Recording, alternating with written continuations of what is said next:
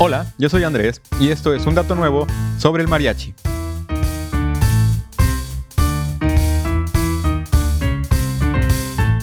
¿Qué tal? Hoy justamente tocó el podcast en 15 de septiembre, así que espero que se la estén pasando muy bien.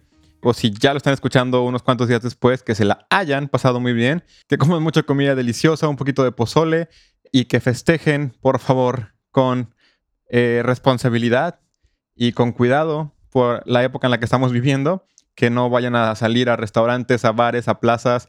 Y si ya lo están escuchando unos días después, o quién sabe cuándo, que no lo hayan hecho. Por favor, no sean ese tipo de gente. Pero bueno, como cayó en 15 de septiembre, dije, ¿por qué no hablar de un tema bien mexicano? Y pocas cosas son tan mexicanas como el mariachi. Es una de las expresiones culturales más importantes que tiene el país. Y es un género de música que representa a todos los mexicanos. No es una sola región, o al menos ya no lo es, y nos representa de norte a sur, eh, de cualquier estrato social, de cualquier lugar, de cualquier forma de pensar que tengas. Creo que el mariachi es algo que a la gran mayoría de los mexicanos les da un sentimiento de pertenencia. Y de hecho es algo que se utilizó para definir el sentimiento nacionalista de nuestro país, una vez que se volvió independiente. Y eso ha sido dentro y fuera de México. Muchas comunidades mexicanas en el extranjero, en países por ejemplo como Estados Unidos, han ocupado el mariachi como algo que los recuerda a su casa y que los caracteriza o que los define eh, como una cultura especial dentro del país en el que están. Y además es uno de esos estereotipos mexicanos que sí se cumplen. De repente vemos películas de Hollywood y cada que sale México todo se vuelve amarillo y todos andan en burro y no hay civilización. Y obviamente eso no es cierto. Pero lo que sí es cierto es que muchas fiestas van a acabar en mariachi y estoy seguro que hoy, 15 de septiembre, todo mundo va a estar escuchando mariachi en sus casas. Bueno, todo México al menos. Pero lo curioso del mariachi es que, aunque es tan importante, tan representativo y tan querido, vamos a tener que empezar diciendo algo que ya es tradición de este podcast, que es que no hay muchos registros al respecto. Hay muchas cosas que no sabemos perfectamente bien. Hay teorías, hay hipótesis, hay creencias, pero no hay pruebas eh, que podamos decir, aquí está, esta es la verdad. Solo muy pocas cosas podemos decir ciertamente que la sabemos, y una de ellas es de dónde viene. Sabemos que el mariachi es de Jalisco, específicamente de Cocula, Jalisco. Ahora, voy a decir Jalisco porque inclusive cuando decimos Cocula es complicado decir exactamente que es de un solo lugar. Obviamente los géneros musicales se crean con influencias de muchos lugares y no es tan fácil como decir, esta persona lo inventó. Mucha gente es parte del proceso y es gente de varios lugares y de varias comunidades cercanas. Entonces hay comunidades por ahí en Colima y en Jalisco que se debaten quién fue realmente el inventor.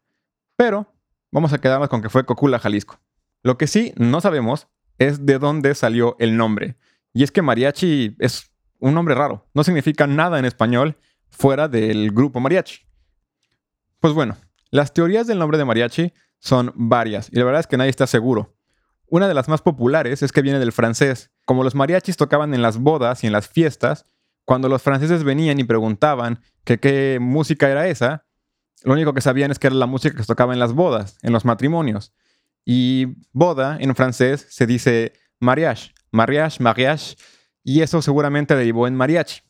Esa es una teoría que tiene sentido, pero ya está más que refutada ya que se han encontrado documentos que hablan del mariachi desde mucho antes que los franceses llegaran a Jalisco. Entonces, es altamente probable que no sea cierta.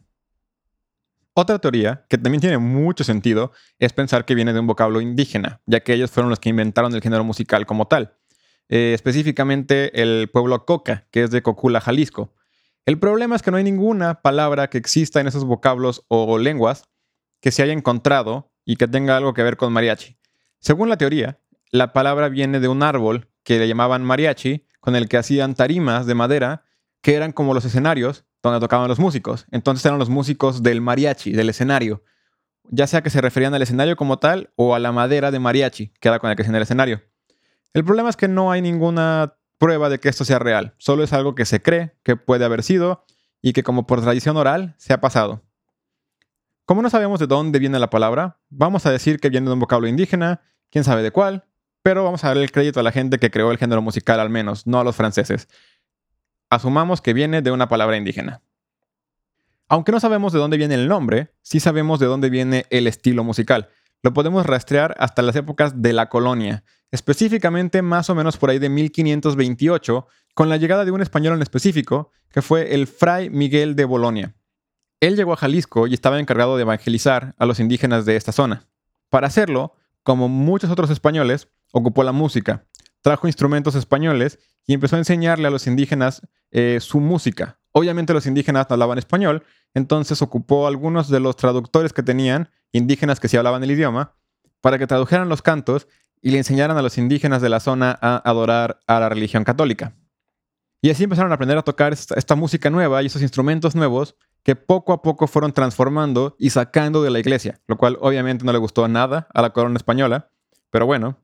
Eh, y poco a poco empezó a hacer música que se tocaba en fiestas. Obviamente ya no hablaba de religión, pero estaba basada en la música española y la música indígena. Se hizo una mezcla. Y tanto se hizo una mezcla que de hecho los cocas crearon su propia versión de los instrumentos españoles. Entonces tomaron la guitarra y crearon la vihuela y el guitarrón. Estos dos son instrumentos imprescindibles en cualquier mariachi hasta el día de hoy y cumplen la función de lo que hacía más o menos la guitarra y el arpa española. La vihuela es como una guitarra chiquitita y es muy, muy aguda. Entonces cumple la función de las notas agudas del arpa, mientras que el guitarrón, como su nombre lo dice, es básicamente como una guitarra muy, muy grande y cumple la función de las notas graves del arpa.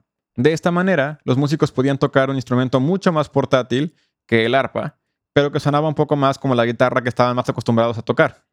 Con estos nuevos instrumentos y la fusión de géneros que había entre españoles, indígenas e incluso africanos, se creó un nuevo género musical, que fue el mariachi. Y era tocado por indígenas en parques, plazas públicas y fiestas. Para este momento, que es el origen del mariachi tradicional, la vestimenta no era como la conocemos ahora. De hecho, era vestimenta de campesino, que es ropa de trabajo blanca y sombrero, muy parecida a la que pensamos tal vez para los músicos de Huapango.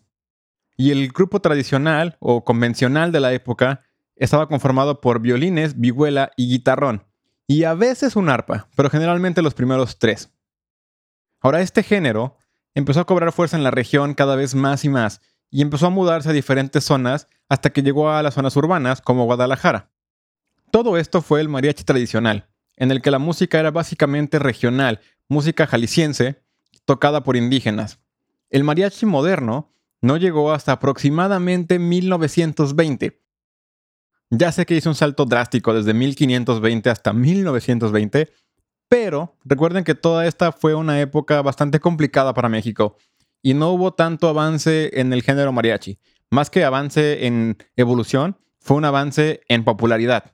Se volvió un género que todo el mundo escuchaba y que empezó a crecer poco a poco pero el primer salto verdadero que pude encontrar como definitivo fue en 1920, cuando dejó de ser algo regional y se convirtió en un movimiento nacional que nadie iba a poder parar en décadas.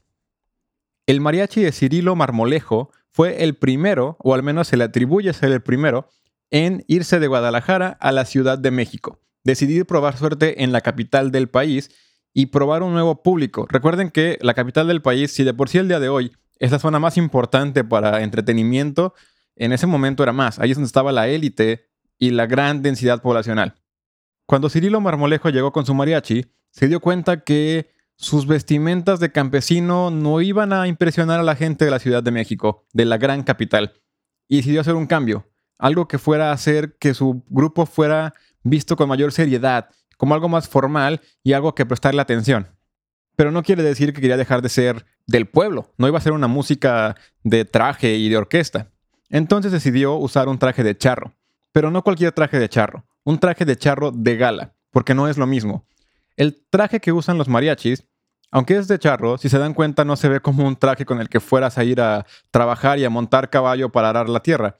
Es un traje con bordados, muy estético y muy elegante, típicamente es negro, porque era un traje diferente, especial, que un charro usaba para días muy importantes, como tal vez el día de su boda, por ejemplo. Poco a poco esta imagen del mariachi charro se vuelve cada vez más popular, porque Cirilo Marmolejo tuvo un gran éxito en la Ciudad de México. Y como la gente lo veía con este uniforme, simplemente se volvió la imagen que esperaban de un mariachi. Ahora, le damos mucho crédito a Cirilo por ser el primer mariachi que se instauró en la capital y que definió el estilo de charro. Pero no podemos decir que fue el primero en tocar en la capital. Él fue el primero en hacer residencia y lograr tal vez mantenerse ahí. Sin embargo, ya el mariachi era un movimiento que se conocía a lo largo de la nación. De hecho, no por cualquier persona. En 1905 y 1907 hubo un grupo de mariachis que tocó para el mismísimo Porfirio Díaz en su cumpleaños y en una cena que tuvo para un secretario de Estados Unidos. Obviamente esto fue en México, en la capital, y es extremadamente importante, pero aún así no es un grupo que se haya quedado en México. Es un grupo de Cocula que tocó en México y regresó a su pueblo a seguir tocando. También es un poco obvio que si tocaron para Porfirio Díaz y un secretario de Estado del extranjero, no fueron con vestimentas de campesino cualquiera. Probablemente se vistieron bastante, bastante arreglados y elegantes, y se dice que esa vestimenta que ocuparon, aunque no he encontrado un registro perfecto eh, de cuál fue, ya que algunos la cambian, eh, algunos dicen que ellos fueron los que tuvieron la idea de vestirse de charros para esa ceremonia en específico, y que después Cirilo lo adoptó y dijo voy a usarlo todos los días. Lo digo porque aunque Cirilo fue extremadamente importante para el movimiento mariachi y fue el hito que marcó el cambio del tradicional al moderno, no podemos simplemente decir que se le ocurrió de la nada. Todos tomamos influencias de diferentes lados y es importante reconocerlos cuando tenemos eh, una base para saber más o menos quiénes fueron esas influencias. Pero bueno, gracias a que el mariachi empezó a tocar recurrentemente en diferentes lugares del país y que Cirilo llegó a tocar permanentemente en la capital, y a estos roces que tuvieron los mariachis ya no solo con eh, gente indígena y campesina, sino con gente de una clase mucho más alta y que tenían que satisfacer sus necesidades o sus gustos musicales, el mariachi empezó a cambiar. Y es por eso que decimos que en 1920 se dan las bases de lo que se volvió el mariachi moderno. Para este entonces el mariachi ya era visto como algo nacional y algo con mucha más formalidad y elegancia. Ya no era solamente música para campesinos. El traje de charro fue una parte muy importante, pero además fue que empezaron a cambiar los géneros que tocaban. Ya no eran solamente sones y jaliscienses, sino que también había guapangos, marchas, boleros, polcas y hasta vals, para satisfacer las necesidades de música de la gente de todo el país que venían a la capital. Y uno de los pasos más importantes para la formación de este mariachi moderno fue la llegada a la Plaza Garibaldi. La Plaza Garibaldi había estado ahí desde hace mucho tiempo con diferentes nombres. Era una zona al norte de la ciudad, o lo que en ese momento era el norte de la ciudad, que había sido relegada por los españoles. Como no estaba en el centro, eran las zonas donde vivían los indígenas y la gente pobre que trabajaba para la gente de la clase alta que vivía en la capital. Tras la independencia cambió un poco su estatus, pero no se volvió una zona rica ni mucho menos. De hecho, se volvió una zona que estaba ligada a crimen y a los peores estratos de la sociedad. Tenía un mercado llamado el Baratillo, que era famoso por vender cosas robadas y de pésima calidad. Después, tras la revolución, y con un poco de tiempo, se acabó convirtiendo en una zona de bares y de cantinas.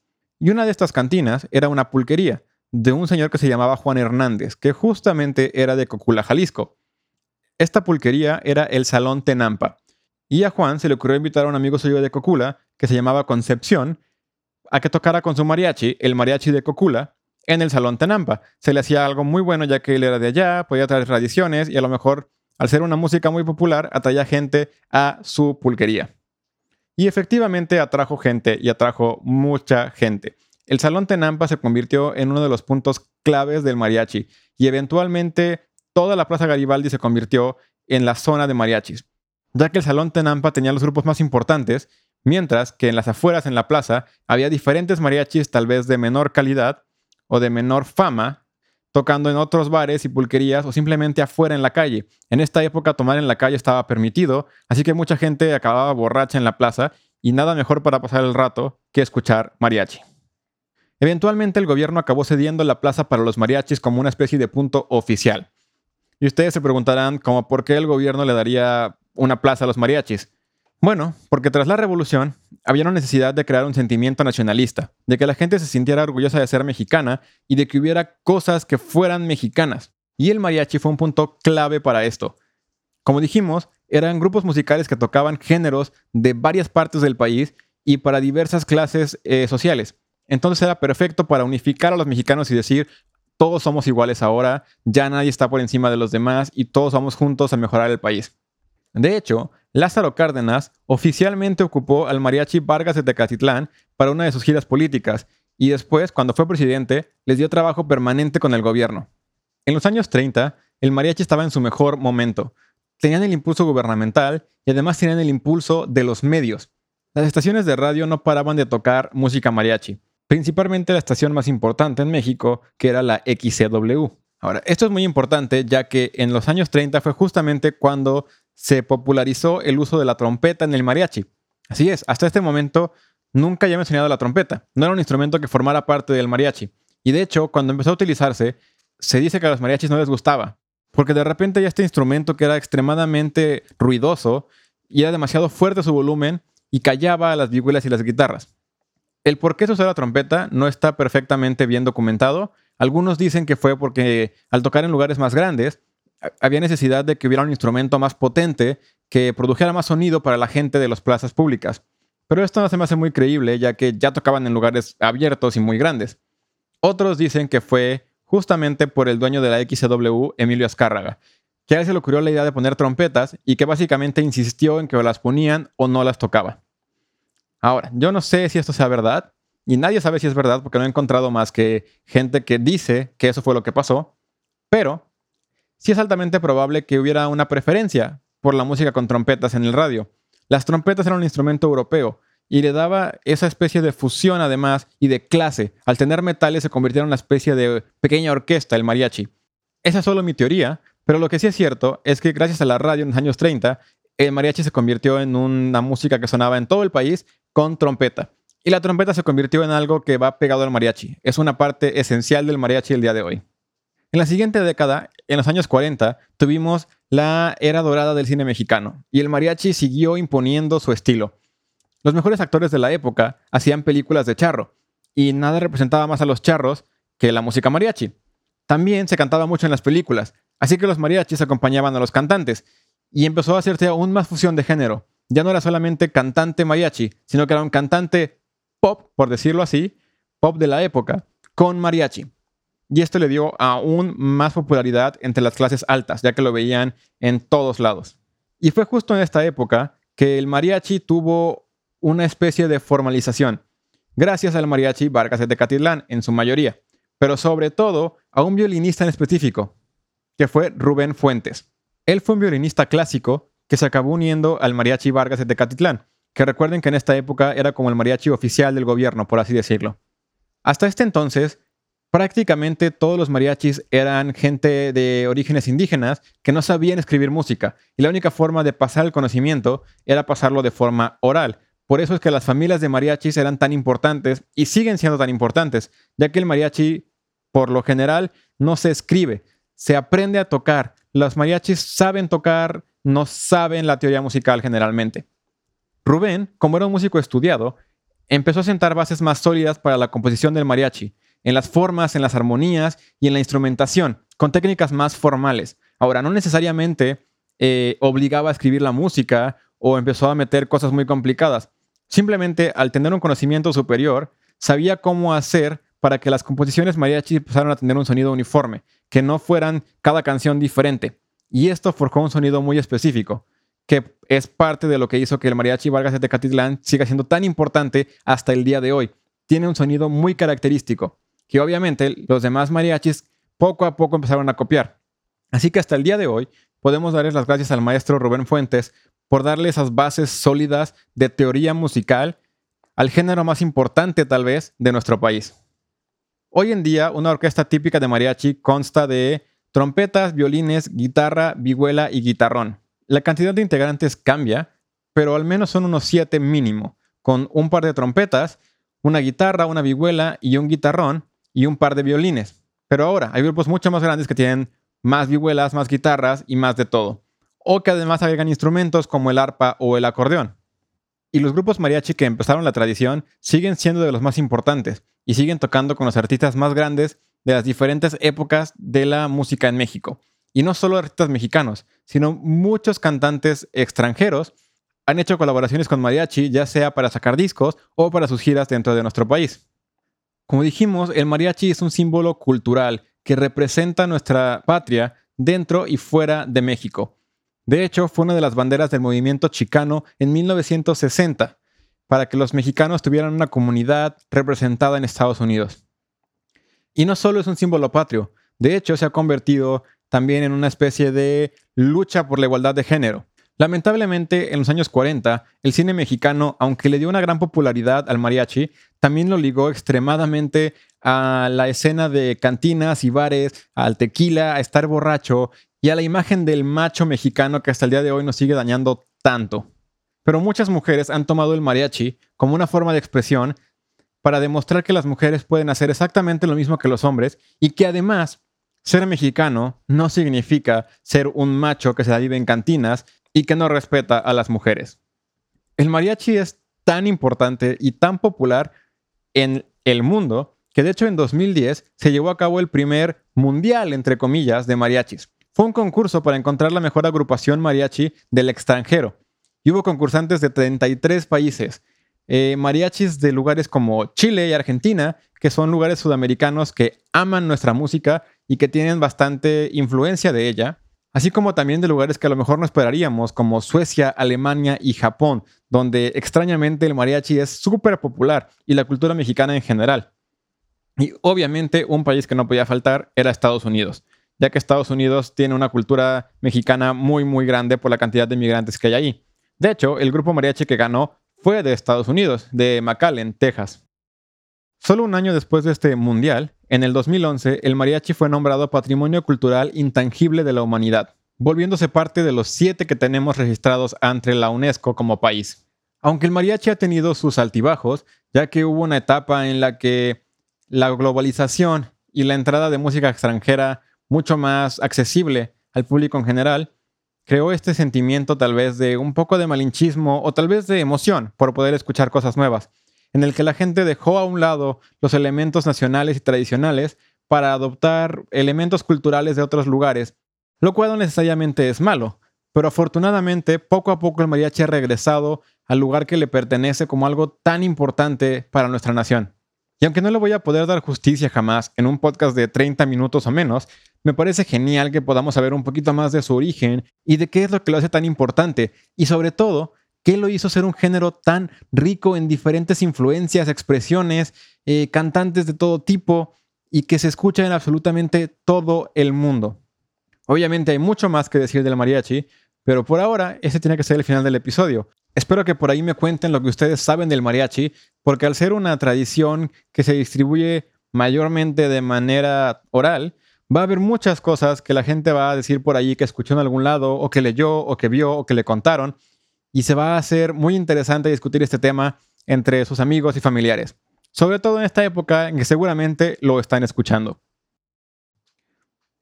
Así se acaba el episodio de hoy y me despido esperando que disfruten mucho su celebración del 15 de septiembre, pero que no lo dejen en ser una fiesta y un día libre del trabajo, sino que recuerden que estamos festejando, celebrando y recordando que con mucho esfuerzo hubo gente antes de nosotros que intentó crear un mejor país, con los medios que fueran, que tuvieran a la mano, a lo mejor simplemente con música, como el mariachi, pero que ahora nos toca a nosotros intentar que nuestro país siga avanzando, porque aunque hemos recorrido bastante, aún estamos muy, muy, muy lejos de una perfección. Y todos podemos hacer algo. Así como el mariachi lo hizo creando un sentimiento nacionalista, simplemente con música, todos tenemos en nuestro poder algo que puede hacer las cosas mejores. Disfruten, coman pozole, tamales, chiles en nogada o lo que más les guste, aunque no sea 15 de septiembre ya. Y no olviden que pueden seguirnos en Facebook como Un Dato Nuevo y en Twitter como UDN Podcast. Eh, ahí siempre estoy anunciando cuando hay episodio nuevo. Y en Facebook siempre estoy posteando una imagen relevante o un dato extra que no puede poner en el podcast. Así que no olviden seguirnos por ahí, seguirnos en Spotify o en la plataforma que ocupen. Espero que hayan disfrutado el episodio de hoy y sobre todo espero que se hayan llevado un dato nuevo. Hasta la próxima semana.